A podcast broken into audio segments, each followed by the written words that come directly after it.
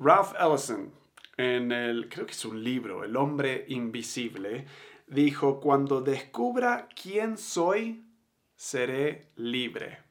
Bienvenido a otro episodio de Un líder diferente. Cada semana estamos acá, a mí me toca el gran privilegio de entrevistar a líderes, entrevistar a expertos en industria, a emprendedores y hoy me tocó, bueno, cuando lo hice, porque hoy estoy rapado y cuando lo que van a ver en la entrevista creo que todavía tengo algo de pelo. Pero hace poco hice esta entrevista con uno de mis mejores amigos, eh, Martín Bonandini. Martín Bonandini en Argentina. Ah, me crié con él, o sea, yo tenía siete años, él era amigo de mis padres, él era bastante joven en esa época, ahora eh, se sumaron los años, Martín, pero ah, es un hermano mayor para mí y es un counselor, o sea, bueno, en la entrevista nos va a explicar, entonces no voy a decir que es un counselor, pero es, eh, no es psicólogo, pero, eh, y ahí vamos a hablar de las diferencias, pero nos da acá tres como revelaciones pandémicas, o sea, tres cosas que esta pandemia nos muestra a nosotros como individuos y tres hábitos que podemos hacer para ayudarnos en este tiempo. Ahora, Martín ha ayudado, y lo digo acá en la entrevista, pero ha ayudado tantas personas, o sea, matrimonios, individuos, eh, eh, realmente a, llegar a, su máximo potencial, realmente a sanarse internamente. Hablamos mucho de esto de... Hablamos de emociones y, de cómo si no puedes identificar estas emociones, te empiezan a controlar.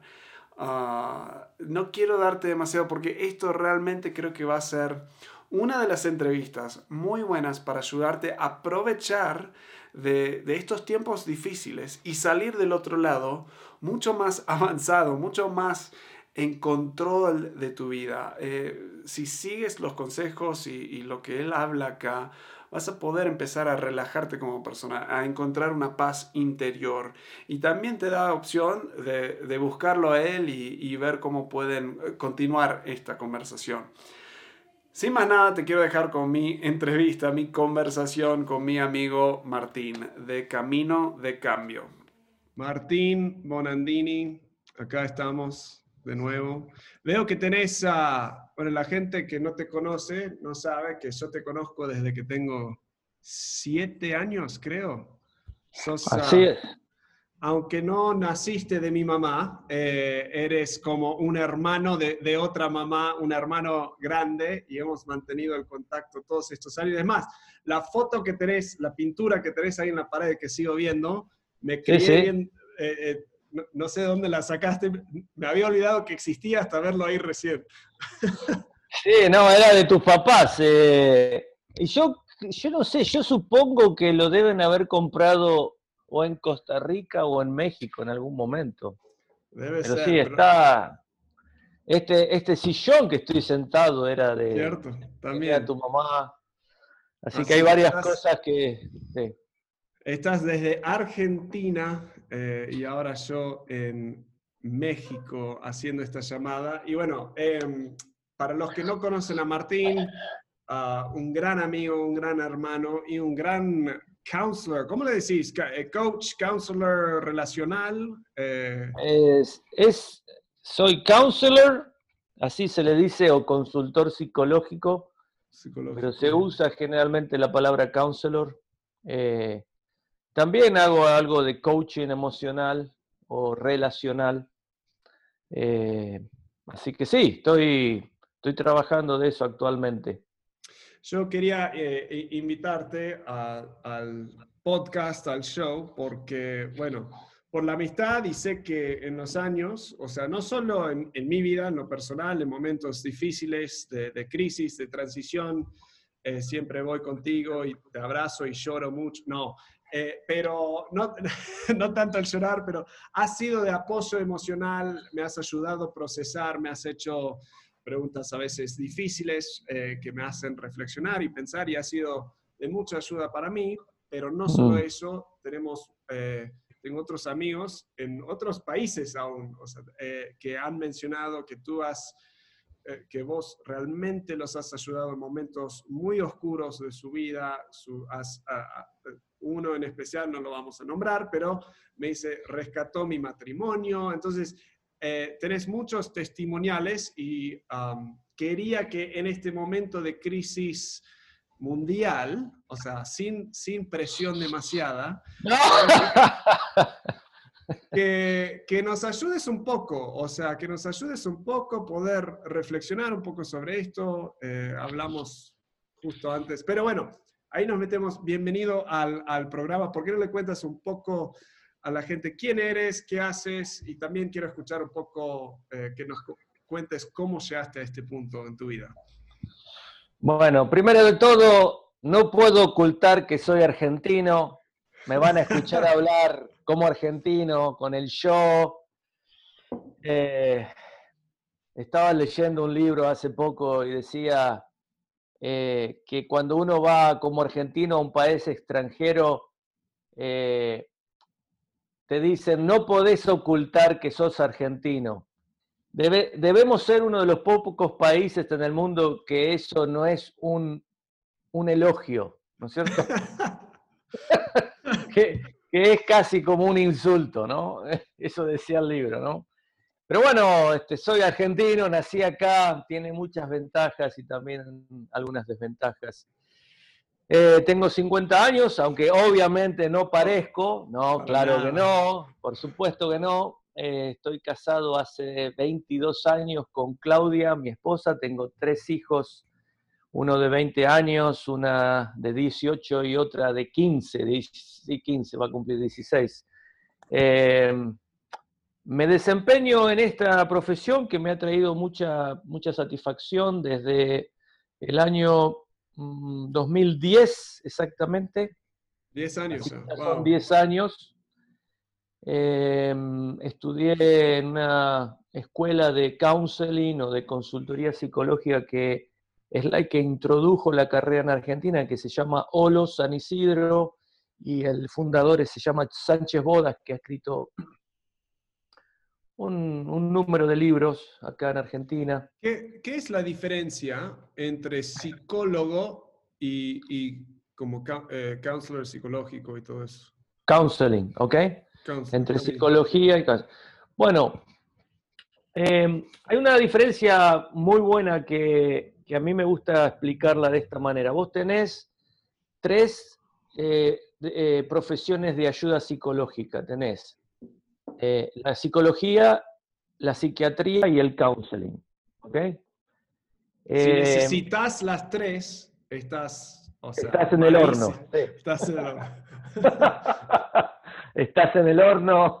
no, pero la psicología y la psiquiatría están basadas en un modelo médico, es decir, ellos buscan el problema de lo que te afecta, ¿sí?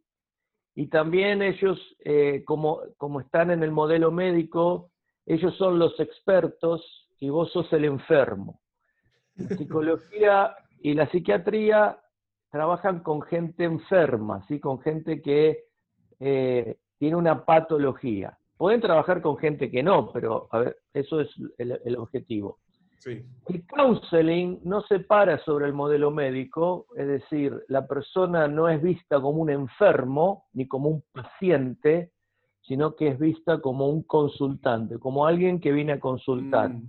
La persona no está enferma, no puedo yo atender a personas enfermas que tienen, digamos, la estructura de su personalidad comprometida, y yo no soy el experto, el experto es la persona y lo único que yo hago es caminar con la persona y reflejarle ciertas cosas que ella va diciendo como, que, como para que la persona se vaya dando cuenta, ¿sí? Entonces, eh, nosotros no buscamos el problema para sanarlo, sino que eh, nos enfocamos en las áreas de salud y tratamos de expandirlas para que el problema se vaya achicando. No sé si me mm, explico.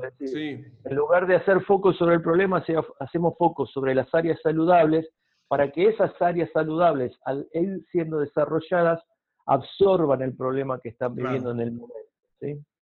Esa es la diferencia. Es algo que me ayudó hace años atrás, pero es este concepto de que hay, personas que, buscan dejar de desear cierta cosa, o sea, dejar de, querer comer, dejar de, de querer cualquiera de, estos deseos o, cosas que crees que, ves que no te está ayudando ni llenando. Y muchos buscan como suprimir eso, o sea, taparlo. Y me acuerdo, en inglés era el título de este artículo viejísimo, era The Expulsive Power of a New Affection el poder expulsivo de una nueva afección. Entonces era decir, no, lo único que el, humano no puede hacer es dejar de desear, o sea, siempre vas a desear. Entonces es reemplazar eso con un deseo aún más fuerte, que es bueno, o sea, invertir ese deseo. Entonces el counseling parece, por lo que decís acá, que es un poco eso, estás enfocando en estos otros deseos que se vuelven tan grandes que el deseo, digamos, que no agregaba valor a tu vida, termina achicándose. Exactamente, es, eh, puede ser un deseo, deseos, eh, o también puede ser el, enfoque, ¿no? Eh, hay gente que viene a la consulta pensando de sí mismo de una cierta manera, cuando en realidad no es así. o sea, tienen todas las posibilidades, tienen todas las facultades para, para verse a sí mismos de otra forma, pero al mismo tiempo por eh, ciertas cosas que fueron pasando en su vida, por la forma que fueron criados, por la cultura misma, se ven a sí mismos de esa forma. Entonces, hay algo que la ciencia ha descubierto que eh, dice que lo que crees, creás. ¿sí? Lo que crees, creás. Cuando vos crees algo, vos creás una realidad alrededor tuyo y esa realidad se va cumpliendo no porque el universo se confabuló en contra tuyo, sino porque vos crees que así va a suceder y te comportás de una manera que hace que eso suceda de la manera que vos lo crees. Wow. ¿Cómo decidiste meterte en todo esto? Porque, bueno, te conozco de chiquito, eh, siempre ha sido, creo que a veces hay este concepto del el counseling, emociones, es algo como muy uh, blando, como tengo que ser una persona muy emocional y suave y amable y no sé qué. Y vos no sos así para nada. Eh, no, pero sos una persona directa, o sea, y lo digo, a mí me encanta, sos una persona directa, sos no nonsense, o sea, no das, no, no has dado vueltas. Entonces, ¿cómo decidiste meterte en esto y tenemos, como dije al principio, personas que se han sentido muy amado, querido, cuidado por ti y ayudado, pero ¿cómo, cómo decidís meterte en todo esto? Bueno, esto pasó en el año más o menos 2006. Eh, había una amiga que estaba estudiando counseling, que estaba como parte de la organización en la que estoy involucrado, y ella empezó a estudiar y me empezó a comentar y yo no tenía en ese momento una carrera terciaria, como se dice acá en Argentina. Eh, después de la secundaria tenés una carrera terciaria o universitaria. Entonces quería darle un buen ejemplo a mis hijos. Quería yo poder decirle a mis hijos, ustedes tienen que estudiar eh, y no quería eh, tener falta de digamos, tener falta de, de, la moral necesaria como para decir eso, ¿sí? Eh, autoridad moral. La plataforma, digamos, para poder sí. Entonces, eh, siempre había querido estudiar algo, nunca supe qué. Yo soy técnico en electrónica, es decir, estudié eso. Eh, trabajé siempre con las ciencias duras, por así decirlo, y para mí meterme en la psicología era algo totalmente diferente, ¿no? Pero me empezó a gustar, pero te cuento la anécdota de la primera clase, ¿sí? Eh, la anécdota de la primera clase, eh, éramos como ponerle unos 30, 30 y pico de personas en un salón, todos sentados en ronda, y después de unas palabras introductorias, el profesor dijo, bueno, quiero que ahora me cuenten cada uno lo que sienten. ¿Sí? Éramos muchas, la mayoría eran mujeres, ¿no? Eran mayoría de, mujeres, pocos hombres, y empezaron a hablar, ¿no? Uno tras otro, uno tras otro. Y bueno, la gente decía, bueno, yo siento felicidad por estar acá hoy, otros decían, yo, yo siento miedo, yo siento ansiedad, yo me siento en mi centro, yo siento eh, em, eh, miedo, siento eh, atrapado, me siento que, me, que me expreso, siento, me siento ah, libre, ¿no? Entonces, eh, yo veía que me venía el turno, ¿no? Me venía el turno, me venía el turno, hasta que me vino el turno, y yo te digo la verdad, no tenía idea de lo que sentía, y yo se lo dije al profesor, bueno, yo dije esto, ¿no? Dije, bueno, la verdad le digo que a mí me sorprende todo lo que ustedes sienten, yo creo que nunca he sentido en mi vida todo lo que ustedes sienten, por lo menos no me he dado cuenta, Lo único yo sé que a veces estoy bien y a veces estoy mal, le digo, pero no tengo más sentimientos que eso. Así que, la verdad, ¿cómo hacen ustedes para saber lo que sienten? ¿No? Esa fue mi pregunta. Sí. Y bueno, el profesor dijo, bueno, es muy común que para algunas personas sea así, pero vas a ver que con el tiempo te vas a ir dando cuenta. Y la verdad que así fue. Con el tiempo me fui dando cuenta de lo que sentimos, de lo que siento, ¿no? Y hay algo muy interesante entre lo que se denomina neurosis, ¿sí? o falta de salud mental, y estar en contacto con lo que somos interiormente. Mientras más falta de contacto haya, menos salud tenemos. Mientras más contacto tenemos con nuestro interior, más salud tenemos. Así que, interesante.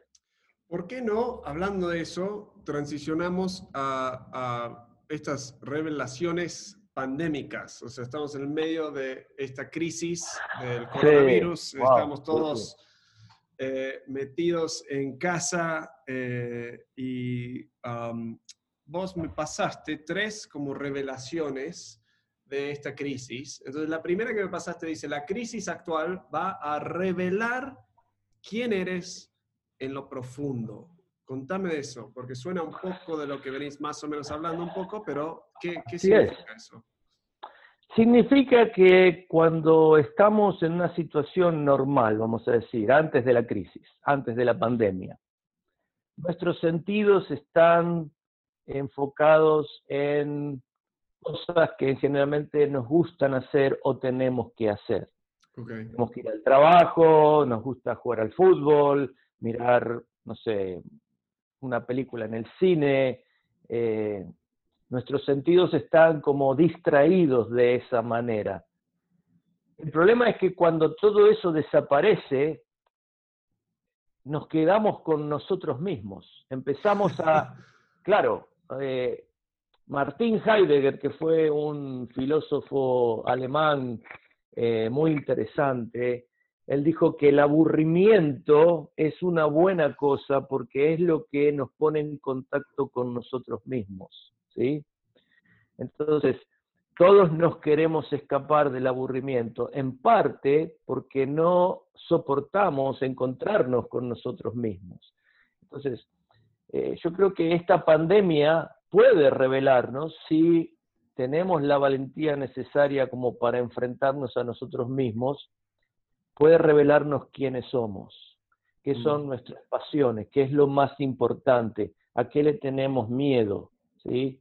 Eh, me parece que esto es una de las grandes ventajas que tiene esto de eh, que todo, todo lo que, a lo que estamos acostumbrado, acostumbrados, eh, todo aquello que distraía nuestro enfoque, nuestra, que distraía nuestros sentidos, de un día al otro, ¡boom! Dejó de estar. Y nos Todo nuestro auto, auto eh, medicamento, o sea, automedicina, no sé cómo decir, pero que nos tomábamos para sentirnos bien, lo que usábamos para justificar nuestra existencia, digamos, o sea, todas estas cosas que íbamos sin darnos cuenta, o sea, haciendo en el día a día, para la mayoría, de un día para el otro, desapareció. Sí, hay como Yo puse en mi estado de WhatsApp hace poco, mirando todos los estados de otras personas, o, el Facebook, o el Instagram, y todos diciendo, no sabemos ya qué hacer, no sabemos ya qué hacer, ¿no? y yo estaba pensando en eso, digo, bueno, la realidad es que el que no sabe qué hacer probablemente nunca supo qué hacer, siempre hizo lo que otros quisieron que hagan y siempre vivió eh, por impulso, ¿no es cierto? No porque él elegía vivir de cierta manera. Yo hay un montón de cosas que tengo para hacer. Eh, realmente estoy usando mi tiempo, no es que estoy en mi casa y me siento atrapado, ¿no? Bajo tras las rejas y realmente no sé qué hacer. Tantas cosas para hacer, tantas cosas para animar personas, atender personas a través de eh, haciéndolo online. Hay, hay, muchas cosas, pero eh, un consejo en esta pandemia para todos aquellos que se sienten atrapados o, que no saben qué hacer o, que están aburridos o que se la pasan mirando Netflix todo el día, ¿sí? Claro. Eh, es apagar Netflix, apagar la música y pasar 10, 15 minutos con vos mismo. Mirate, escuchate, observate, conocete. Peinate. ¿Eh? Peinate. Peinate. peinate, sí, mirate al espejo, peinate. Ah, hay, hay personas que, que, están todo el día en pijamas en su casa. Claro. Eh, y eso es no es, no es sano, la verdad. Y, y, pero para alguien que me dice, ok, apago todo eso, pero ¿qué? O sea, ¿me, me quedo ahí sentado? ¿Qué? O sea, escribo, o sea, ¿qué? qué Muy bueno, escribo, es una buena cosa. Escribir es una de las cosas que más te puede ayudar en este, en este tiempo. Llevar un diario, ¿sí? Estás con vos mismo y de repente no sabes qué hacer, ¿no? Escribir. Apagué todo, estoy en silencio, no sé qué hacer. No sé quién soy. Tengo miedo, estoy preocupado. Todo eso que uno puede empezar a hacer al estar solo y al apagar todo aquello que distrae nuestra atención de nosotros mismos, nos puede brindar mucha información mm, acerca de quién somos. Y algunas personas pueden descubrir con horror que no hay mucho ahí adentro, ah, que necesitan llenar la cosa con algo. Sí, sí yo, yo, creo que lo que justo en otra entrevista eh, mencionamos un poco esto, pero el hecho de escribir emociones, intentar identificarlos y escribirlos, eh, eh, deja, la emoción deja de controlarte cuando lo identificas y lo nombras. Qué bueno eso. Mm. Y, y, a mí me ha ayudado eh, yo lo combino con mi fe, o sea, soy eh, bastante espiritual, entonces si, si eres una persona religiosa, espiritual, crees en Dios, buenísimo combinar las dos cosas. Yo arranco Dios, yo me estoy sintiendo así, yo estoy así, entonces como que aprovechas de, de, de otro aspecto, otra dinámica y combinas las dos cosas, pero creo que funciona, aun si eres, o sea, irreligioso o no crees en nada, no importa, o sea, el hecho de hacerlo me imagino que ayuda un montón. Ayuda un montón porque mm, vos dijiste algo muy interesante. Cuando yo identifico el sentimiento eh, y lo, puedo poner, eh, es como que hay algo que, que se arregla, ¿no? Porque la angustia es el sentimiento que no se puede nombrar. Cuando uno siente angustia, la, angustia se llama es una sensación, se le dice organísmica, porque es orgánica y anímica, ¿sí?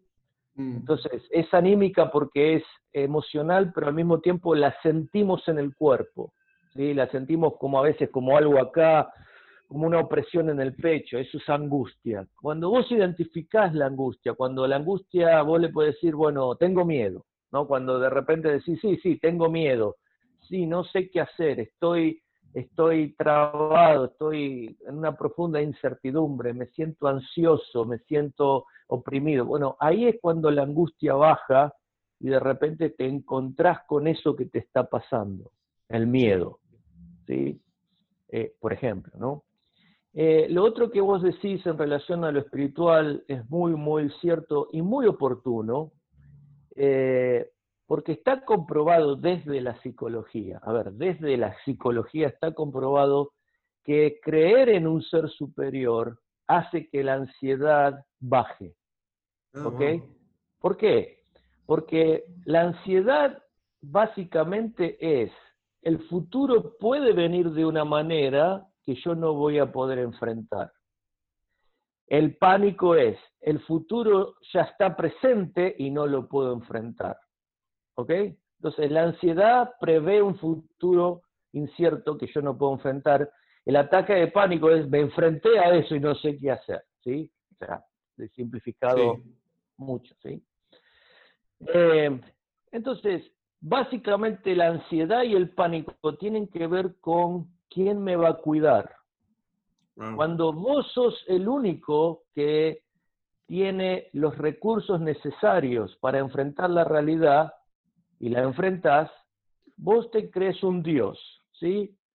Cuando la realidad se presenta de una manera que no la puedes enfrentar, vos entras en ansiedad y probablemente en algún tiempo, si la realidad persiste de esa forma, entres en pánico. ¿ok? Entonces, el hecho de tener a Dios, a un ser superior, un ser superior bueno, compasivo, que está con vos, sirve para enfrentar la realidad. Ya no soy yo el único que tiene los recursos. Tengo un ser superior, bueno, compasivo, que me ama, que tiene todos los recursos necesarios para ayudarme a mí a enfrentar esa realidad. Y eso está comprobado que sirve. Eso es súper, súper eh, recomendable. Yo también creo que, que Dios existe y, y realmente eso me ayuda a enfrentar la realidad. Pero está comprobado que vamos a suponer que Dios no existiera, que yo sé que existe, pero creer en un ser superior, en un Dios amoroso, ayuda muchísimo a enfrentar realidades como las que estamos enfrentando ahora, por ejemplo. Sí. Mm. Tu punto número dos eh, es que la crisis actual revelará la debilidad o la fortaleza de tus creencias. Suena también un Así poco, es. Venimos hablando de creencias, espiritualidad, pero eh, háblame de eso. O sea, ¿cómo es que... Las creencias no necesariamente tienen que ser espirituales. Cualquier cosa que yo creo en lo más profundo es una creencia, ¿sí? Ok, Entonces, eh, vamos a suponer, ¿no? Yo creo que los argentinos somos arrogantes, ¿no? Eso es una creencia, ¿sí? Que obviamente no es, no es Incorrecto, verdad, no es, pero no es verdad. Eh, pero eso es una creencia, ¿sí? Eh, eh, el argentino piensa que tiene, tiene la, la capacidad para enfrentar cualquier cosa. eh, entonces, eso es una creencia. Puedo Sí. creer, eh, puedo creer en la paz. ¿sí? Eh, puedo creer en, en la compasión, ¿está bien? Puedo creer en la fe, que la fe en Dios me ayuda a pasar a través de las dificultades. Entonces, este tipo de situaciones que nos llevan a un límite van a poner a prueba esas creencias, ¿sí? Entonces, por ejemplo, vamos a suponer un tipo, eh, un tipo es una persona, ¿sí? Que cree que él debe estar en control de todo para sentirse seguro. Eso es una creencia. Para yo Sí. sentirme seguro necesito estar en control de todas las cosas. Cayó la pandemia. ¿Qué hace? No está en control de nada. No puede ir a trabajar, no está en control de ver al enemigo porque el enemigo es invisible, no sabe si está contagiado, si no está contagiado, si se van a contagiar sus hijos, no sabe qué va a pasar con su economía, no sabe qué va a pasar con nada. Esa persona va, digamos, la pandemia va a mostrar la debilidad de esa creencia, ¿sí? Porque Claro. probablemente va a entrar en pánico o va a ser una bola de nervios. Ahora, la persona vamos a suponer que tiene algún tipo de creencia religiosa o tiene la creencia más austera, ¿no? Como los estoicos, de que en realidad lo que viene va a venir y lo único que yo puedo hacer es presentarme a eso que viene y Claro. decirle bienvenido, bienvenido seas, acá estoy, ¿no? Entonces la persona así no va a enfrentar esta realidad desde una fortaleza, no va a entrar en pánico, no va a estar ansioso, solamente va a intentar ver cómo va a enfrentar este nuevo desafío para seguir adelante de la manera que sea que tenga que seguir adelante, ¿sí? Claro. Entonces, esto revela de qué estamos hechos. ¿ok? Esto revela eh, qué es lo que tengo para enfrentar aquellas cosas que salen de mi control, que nunca pensé que iban a venir. Entonces, eh, las crisis extremas revelan realmente si lo que crees en última instancia funciona o no.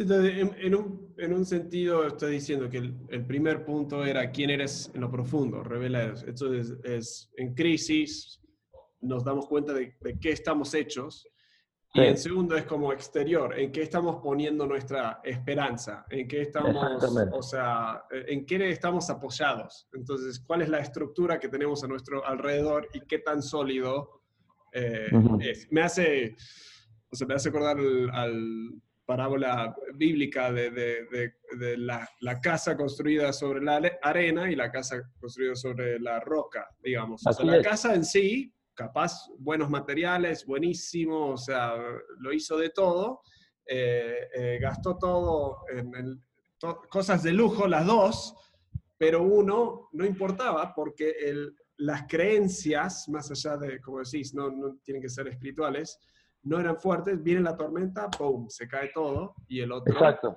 Está, está fuerte. ¿Qué debería hacer alguien para, para analizar eso y para empezar a a cambiar, a procesar, a, como recalibrar en dónde está poniendo su, esperanza, digamos? Bueno, eh, a ver, esa pregunta tiene, digamos, dos caras. Una, hay personas que acostumbradas a la reflexión pueden darse cuenta solas de lo que está pasando. ¿Sí? Eh, hay personas que de repente dicen, wow, yo quería estar en control de todas las cosas y acá estoy, no teniendo control de nada, ¿no? Y esa persona resuelve la cosa de alguna manera. Otras personas, la gran mayoría, eh, al sentir el miedo que sienten, la ansiedad que sienten, el pánico que sienten, algunas se deprimen, necesitan ayuda. Me necesitan a mí, Walter. es verdad, ¿eh? O sea, eh, Voy a, voy a pausarte porque es, es cierto, o sea, es más difícil venderse uno mismo, pero es tan difícil, o sea, procesar la cosa uno mismo. O sea, mm. Y, y sí, capaz que con tiempo, con edad, podés hacerlo, pero qué lindo es, o sea, y, y, más que vivimos en una cultura donde nadie escucha a nadie.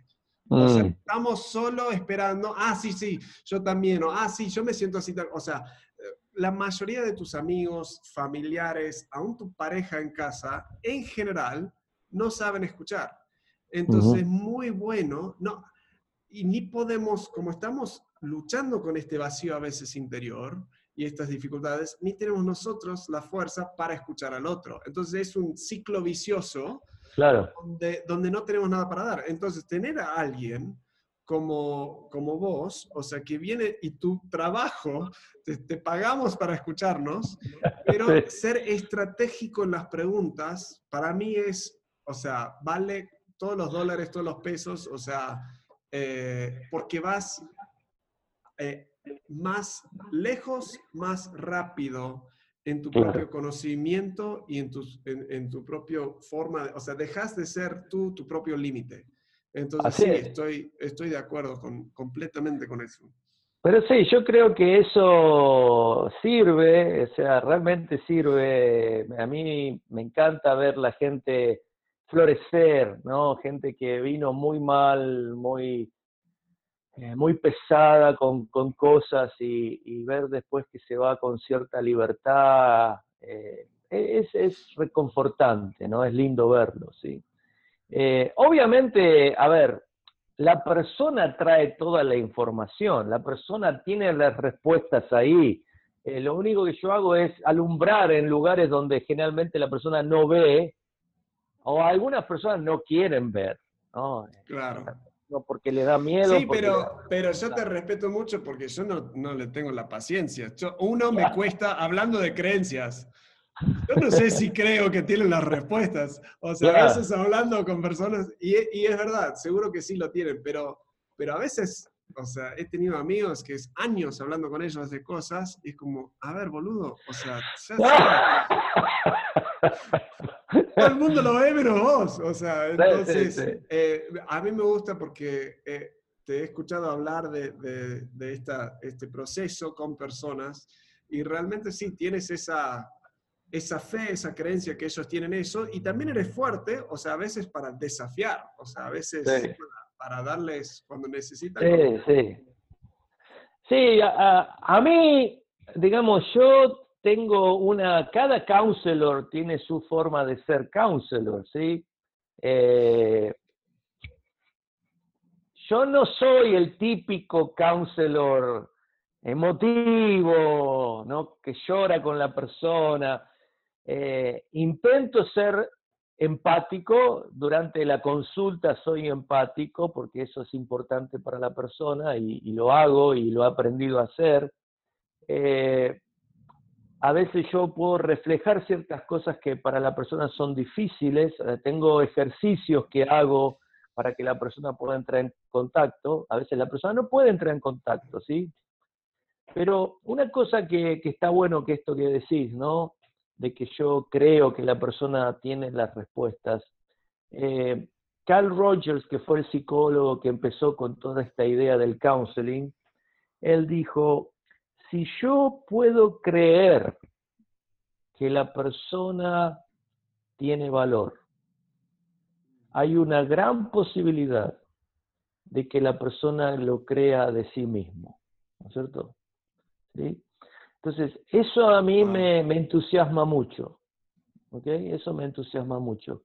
En algún momento, porque la persona tiene a alguien que cree, que lo acepta, puede llegar a creer y aceptarse a sí mismo. ¿no? Esa, esa es la gran creencia que de alguna forma tenemos los que hacemos este tipo de eh, proceso terapéutico. ¿no? Si yo puedo llegar a creer eso, la persona también puede llegar a creerlo. Y es verdad, eso, eh, cuando estoy aconsejando a líderes en cómo dar retroalimentación a su gente, cómo desarrollar a su gente, cómo tener conversaciones difíciles con ellos. Me gusta, eh, a veces el líder solo ve lo que su empleado, su gente no está haciendo o lo que está haciendo mal.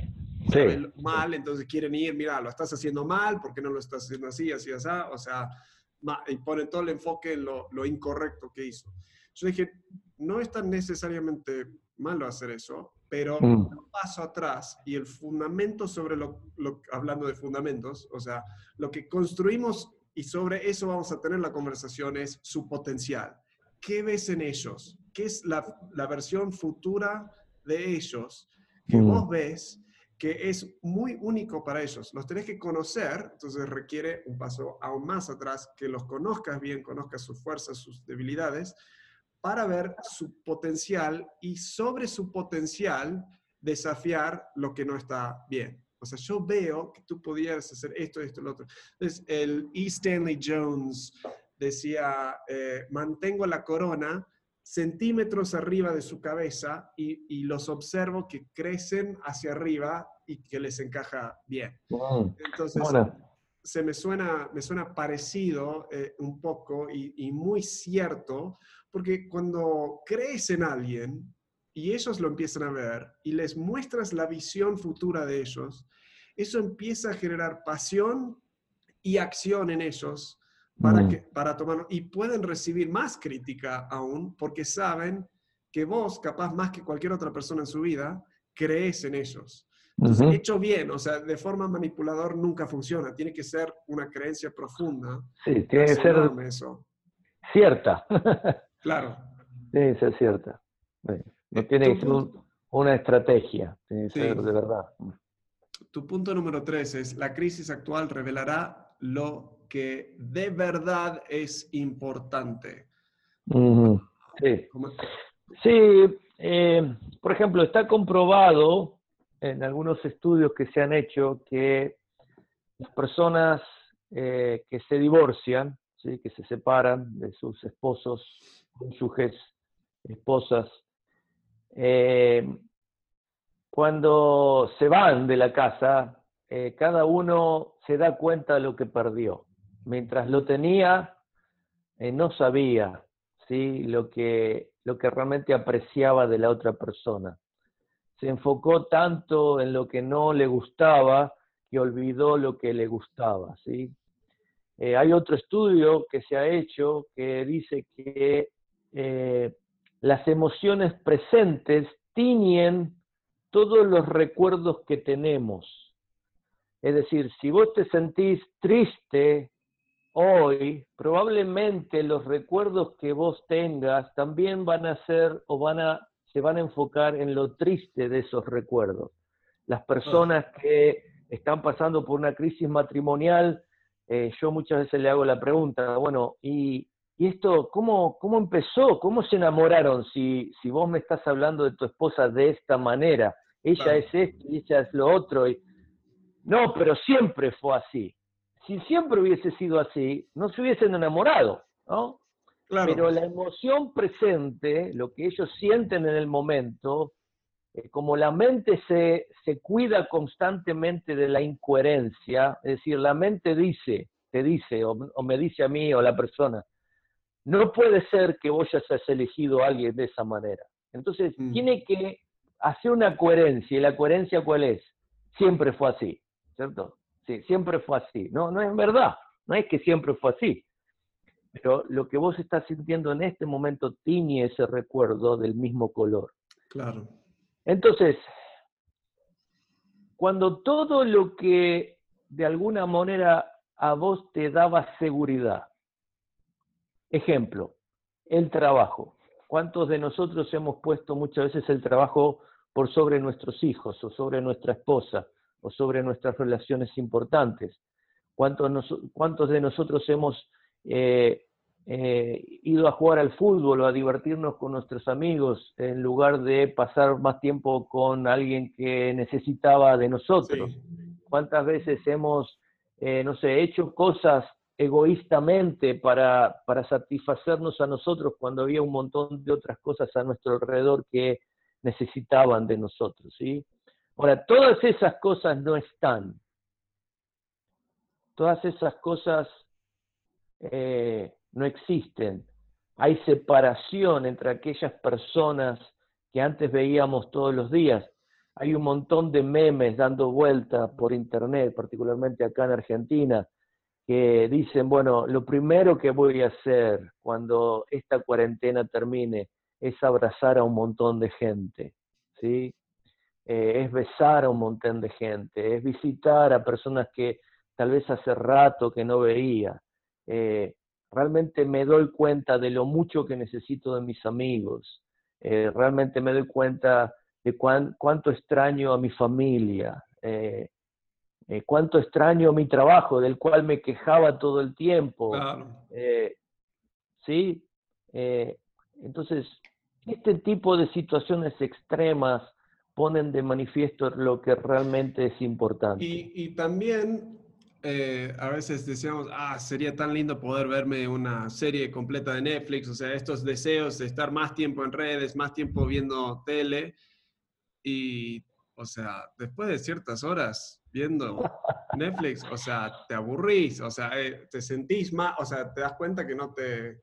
Nosotros lo mencioné en otro, pero lo limitamos limitamos el alcohol ah, y, y, la tele al fin de semana. O sea, muy bien. Eh, porque si no, sí, te atrapa y, a mí me, me ha costado em, en las primeras semanas, la primera semana, hace como dos semanas atrás, y sigue siendo una dificultad, pero las redes, o sea, meterme en redes, como estamos en redes a nivel de empresa también, tenemos anuncios y diferentes cosas, o sea, siempre estoy chequeando eso, o sea, es el hábito, tac, estoy chequeando eso, chequeando eso. Entonces empecé a, ok, tengo que dejar eso a un costado, estoy intentando dejar el celular en el cuarto para bajar y, porque siento que el peligro para mí con, con lo que venimos hablando es que las personas capaz sigan tan desconectados porque se meten en redes, se meten en Netflix, se meten en estas otras cosas y no empiezan a ver lo que tienen a, a su alrededor.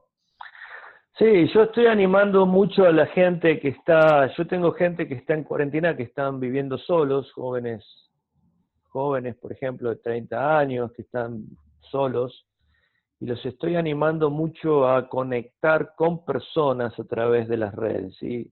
O sea, no, no mirar dibujitos, no mirar memes, no, sino conectar con personas, hablen con personas, véanse, eh, charlen, ríanse, lloren, eh, pero intenten conectar con la gente, intenten hablar de algo interesante, de algo profundo, cuenten lo que sienten, ábranse con otros, eh, recuerden cosas que pasaron juntos, compartan fotos de tiempos, de momentos vividos. Eh, pero sí, yo creo que la persona que está mirando Netflix todo el día, o sea, Ah, si, hace tres semanas que está mirando Netflix en cuarentena, eh, probablemente ya esté deprimido. Debería, Deberían cambiar a, Disney Plus o a Amazon Prime, por lo menos cambiar de plataforma. Yo, antes de la pandemia ah, decidí no tener más Netflix, lo, di de baja, no, no necesariamente por una cuestión económica, pero era, ya, ya me, estaba como al límite de un montón de cosas, algunas cosas que veía Netflix y, dije, bueno, basta, ¿no? Justo antes de la pandemia. Así que no tenemos Netflix ahora, podemos ver películas en otra plataforma que es parte de nuestro, eh, plan de, cable, pero eh, no es como Netflix, obviamente. Pero hay alguna, serie que me engancho a la noche para ver, ¿no? Hasta que me duermo y... Eh, Pero no, sí. Tenés, eh, acá me mandaste también, que creo que sería bueno hablarlo, tenés tres hábitos en aislamiento, físico, mental y espiritual. Hablame un poco de por qué seleccionaste esas tres y, qué, esto es diario, esto es cada semana, qué, qué mm. recomendás en esto. Bueno, elegí esas tres áreas, esos, esas tres áreas eh, para eh, practicar hábitos, porque eso somos nosotros. Mm. Nosotros no somos, como decimos acá en Argentina, un cacho de carne y nada más. Eh, tenemos emociones, tenemos pensamientos y también hay algo espiritual. Hoy en día, más con todo esto de la pandemia, yo creo que sería muy poca gente la que eh, afirmaría que lo espiritual no existe. Ah, sí, sí, sí, sí. Capaz diferenciar, eh, hay diferencia en qué creemos, pero... Exacto. Entonces, eh, físico, ¿sí? somos personas físicas, tenemos un cuerpo, un cuerpo que de alguna manera le da forma a nuestro espíritu, a nuestra alma. sin el cuerpo no vivimos, ¿sí? eh, parte del problema que estamos teniendo es que este bichito enferma el cuerpo, ¿sí? Entonces, eh, me parece que el hecho de tener un, algún tipo de ejercicio en la casa, eh, primero ayuda, está comprobado a, a, fortalecer el sistema inmunológico, eh, también hace que el cerebro cree ciertos químicos que nos hacen sentir bien, entonces, el hecho de poder, no sé, hacer eh, flexiones de brazos o sentadillas o, abdominales o poner dos sillas y hacer algo de, fuerza con el propio cuerpo. Eh, yo tengo la posibilidad de caminar acá alrededor del patio, que son una vuelta, son más o menos 50 metros. En 13 minutos hago un kilómetro, entonces camino, eh, transpiro un poco, eh, después estiro.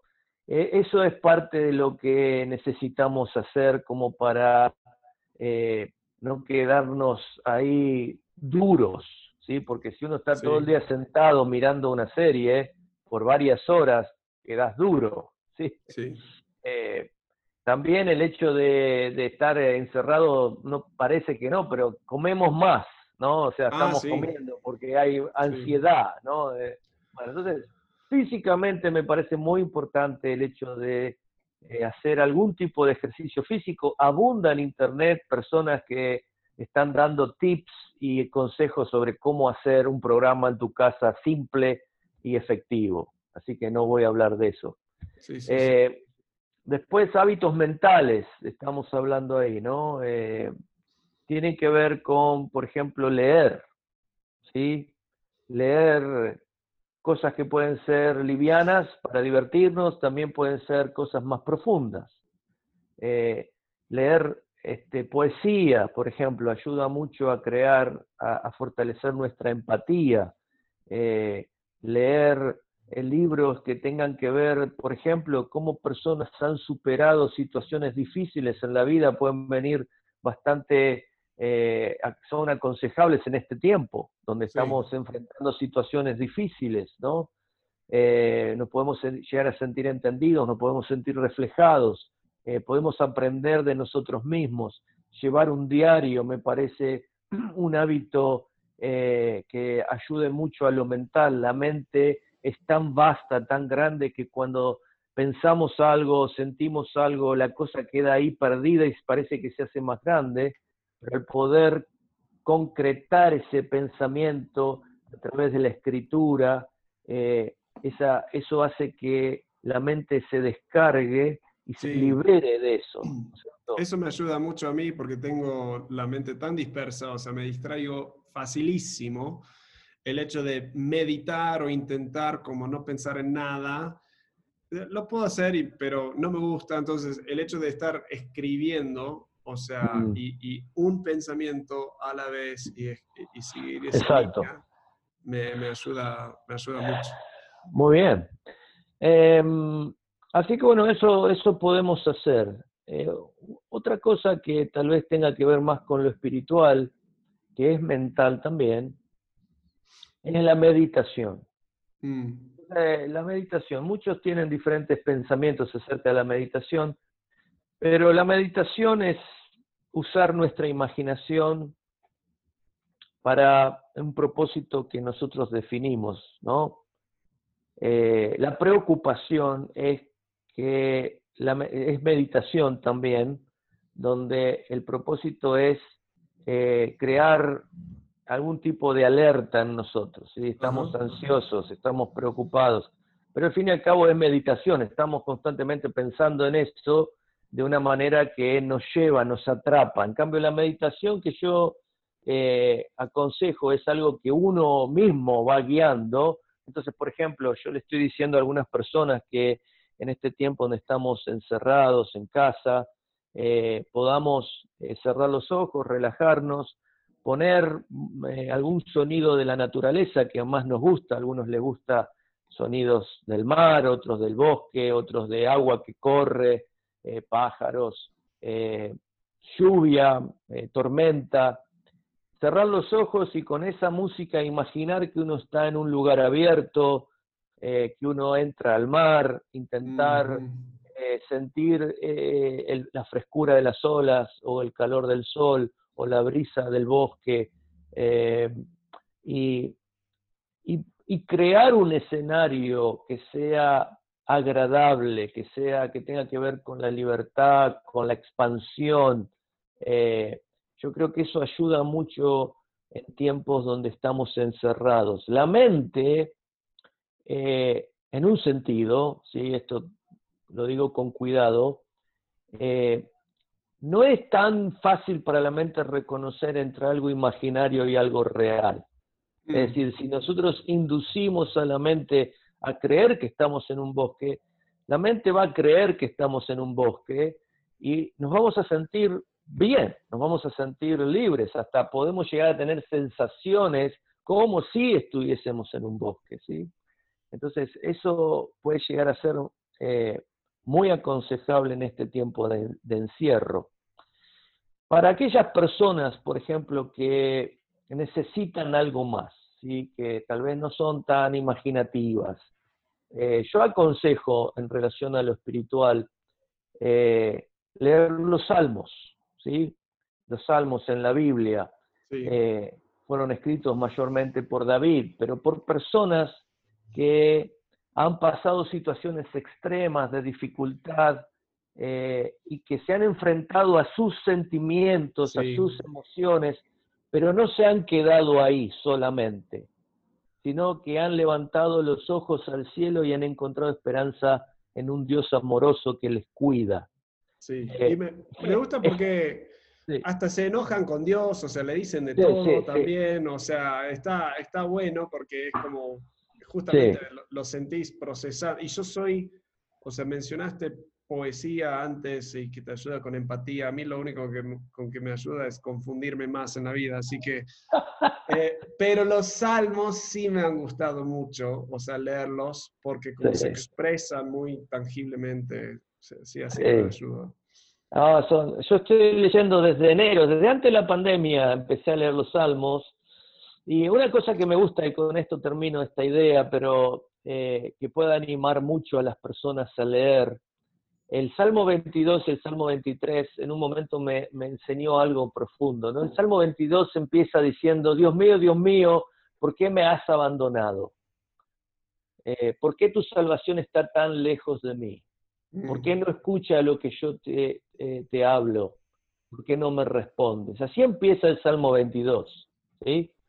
Eh, David lo escribe, el rey David escribe ese salmo, y esa era la experiencia que él estaba teniendo al, leer todo el Salmo vemos que David no se queda ahí, sino que después, en el Salmo 23, David empieza el Salmo diciendo, Dios es mi pastor, nada me mm. faltará. Claro, el clásico. ¿No? Entonces, digo, ¿qué contraste? Dos salmos, uno después del otro. Uno empieza diciendo, Dios mío, Dios mío, ¿por qué me has abandonado? El siguiente dice, Dios es mi pastor, nada me faltará. ¿Sí? Entonces, a mí me enseña mucho esa, esa, para algunos dice, uh, qué incoherente David, ¿no? Pero no, para mí no es incoherente, es totalmente coherente, porque David no era solamente un hombre valiente, un rey, una persona que también era un hombre humano, que a veces sentía en las circunstancias que estaba que Dios no estaba, que estaba ausente. ¿sí? Y, pero después él volvía a la verdad de que Dios era un Dios bueno, un pastor bueno, que iba a llevarlo a, lugares buenos, que iba a darle todo lo que necesitaba, que le infundía aliento, ¿no? A pesar de que estuviera en presencia de la muerte misma. Mm. Me encanta. Así que físico, mental, espiritual, haz algo para ejercitar en un sentido esos músculos, lo físico, clásico, lo mental, lo se usa tu mente. Yo diría, si odias leer, creo que sigue siendo lo mejor, pero mira videos de YouTube también, pero de aprendizajes. O sea, podés hasta arrancar por ahí, pero algo que te genera interés y que no sea solo de, diversión nada más, sino que de, de empujarte y en lo espiritual, sea de meditar o sea conectar con Dios, increíble. Si alguien quiere em, más, o sea, si quiere, eh, eh, vos tenés como un proceso donde lo que me pusiste acá es identificar eh, las formas no sanas de relacionarte, o sea, te metes un poco en cómo te estás relacionando con otras personas y todo eso. También poner límites sanos en tus relaciones. Hay personas que están o sea, en relaciones no muy sanas. Y luego es que reflexionar sobre... Eh, ¿Cuál es tu parte? Claro, ok. ¿Qué es lo que vos sos responsable? ¿En qué parte sos responsable?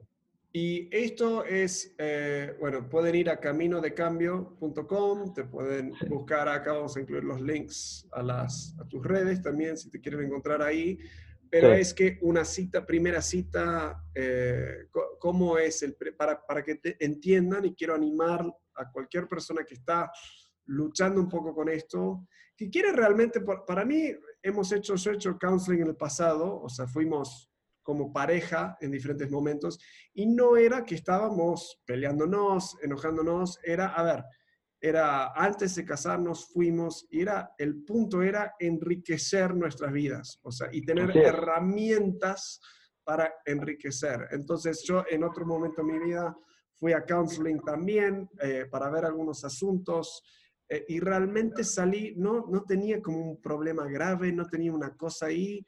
Fui eh, eh, para entrar en un proyecto, en una cosa, era como un prerequisito. Wow, fue increíble. No me gustó al principio porque me hizo unas preguntas difíciles y, soy sincero, como me, no me ofendí, pero sí agrandado dije, ¿qué sabe él? Y luego de reflexionar un poco más, wow, cómo, cómo me cambió y, y, cambió mucho varias relaciones de mi vida. Entonces, yo quiero recomendar a las personas que tomen ese primer paso, si sienten que están un poco trabados, si están luchando con ansiedad, si sienten que no están avanzando en ciertas áreas de su vida, tienen hábitos o cosas, que se pongan en contacto contigo, ¿Cómo es esa primera experiencia contigo? Eh, virtual ahora, eh, es una conversación, arrancás, tiene costo, no tiene costo, ¿cómo es esa primera interacción contigo? Bien, bueno, a ver, eh, lo mejor que pueden hacer es, vayan a caminodecambio.com, ahí van a, les va a salir una pantalla donde ustedes me pueden mandar un mensaje por WhatsApp me contactan con el interés, yo voy a preguntarles, le voy a devolver el mensaje, le voy a preguntar cuándo podemos hablar brevemente. ¿Cuál fue tu eh, secreto más oscuro? De... No, no, ese no. No, no, no, no. No, no, no. Ah, no, al principio vamos a hablar brevemente para que yo sepa cuál es el motivo de la consulta y ahí vamos a poner una fecha para una entrevista, se llama, una entrevista online, para poder iniciar el proceso de cambio, ¿sí? O, el proceso donde vamos a hablar del, problema o de, la, de lo que sea que la persona necesite resolver. Entonces, lo mejor es poder ir a caminodecambio.com. Eh, ahí van a encontrar la información, algunos artículos que yo escribí, una bio acerca de mí. Eh, entonces creo que sería lo más práctico. El costo desde la sesión sería unos 50 dólares aproximadamente y obviamente si mencionan eh, este programa y, tu empresa, ah, obviamente podemos hacerle un descuento eh, de un más o menos de un 20%, un 15%. Así que eso sería fantástico si, pudiesen este, contactarme y mencionar eh, un líder diferente. Em, mm. Las sesiones después es, depende, o sea, son varias sesiones, tenés como un, eh, ahí se va viendo, ¿no? O sea, depende. Buena pregunta. Bueno, mira, algunas situaciones, eh, yo lo que intento, depende del problema, ¿sí? Pero en general, yo lo que le digo a las personas es, eh, veámonos seis semanas. Y ahí evaluamos. Eh, puede ser que en la primera eh, entrevista resolvamos la cosa, porque hay personas que tienen algo muy puntual, que quedaron trabados en algo muy puntual, lo ven, se destraba la cosa y ya está, ¿cierto? Eh, otras cosas necesitan más tiempo, ¿sí? Pero no, yo no puedo decir hay un, digamos, un tiempo fijo. Depende, depende mucho el problema, la persona, lo que la persona trae, la intensidad de lo que trae, pero más o menos yo diría que entre cuatro y seis semanas sería lo que lo necesario para poder trabajar. Lo haríamos una vez a la semana y después de una vez a la semana podríamos poner una vez cada dos semanas y después la cosa termina, ¿no? Che, ¿y haces para parejas también o solo individual? No, no, hago también parejas. Hacemos. Eh, sí, creo que en Camino de Cambio tenés como listado las diferentes opciones. Bueno, yo quiero eh, animar a las personas a que, eh, a que hagan esa inversión. O sea, sé que en partes del mundo 50 dólares es nada y en partes es mucho. O sea, mm. pero estos son inversiones yo jamás me he arrepentido. Las cosas que aprendimos hace 10 años atrás en counseling nos siguen ayudando hoy en día, me han ayudado con mis hijos, con mis padres, o sea, realmente es una inversión muy profunda y nunca sentí, o sea, al principio un poco sí sentí que, wow, estoy todo bien más o menos, entro y me empieza a mostrar, o sea, a generar problemas. La realidad es que si hay problemas, si hay cosas, estaban ahí, o sea, y me estaban trabando y me estaban haciendo menos feliz y no llegando a mi máximo potencial de felicidad. Eh, y era, como decís, es señalar esa luz ahí. Y a veces, esa, y en mi caso sí, eran cosas sencillas en un sentido, no rápidos de solucionar, pero fui dos veces, ¿eh? fui dos veces y me ayudó a procesar y transformar varias relaciones eh, y ayudar a otros a futuro. Así que es súper recomendable, eh, muy económico, pidan el, descuento de, de, amigos acá. y Martín, gracias. Vamos a tener que seguir teniéndote acá en el podcast para darnos más información gratuita voy a hacer mis, mis sesiones de coaching en vivo acá para... Bien, bien. Pero no, en serio, gusto. Gracias, Por gracias por venir, gracias por estar, por invertir parte de tu tiempo, ya que no estás viendo Netflix, de estar acá en esta conversación. Cómo no, un gusto, un gusto, Walter. Gracias por invitarme. Espero que, que la gente que nos escuche pueda ver esto y realmente eh, le pueda aportar algo importante para sus vidas. Bueno, espero que te haya gustado esa entrevista. Eh, a mí me ayudó, me encantó escucharlo a él, escuchar un poco su, su corazón. De nuevo, como mencionamos, ahí puedes buscarlo en caminodecambio.com. Eh, Vamos a incluir todos los links abajo. Te animo a que lo sigas en redes, que sigas lo que está haciendo. Siempre está dejando muchos como consejos y cosas que, que ayudan mucho. Eh, y sí, como dije en la entrevista, si necesitas ayuda, si necesitas, y, como dijo él, no como alguien que te solucione todos tus problemas, pero alguien que te haga las preguntas que tú necesitas para encontrar las respuestas, que muchas de esas respuestas están ahí, están adentro tuyo, tú sabes lo que necesitas. Si necesitas alguien que te ayude a procesar esto, por favor, ponte en contacto con él, no te vas a arrepentir, va a ser increíble. Así que anda a su sitio web o mandale un mensaje, ah, es un tipazo.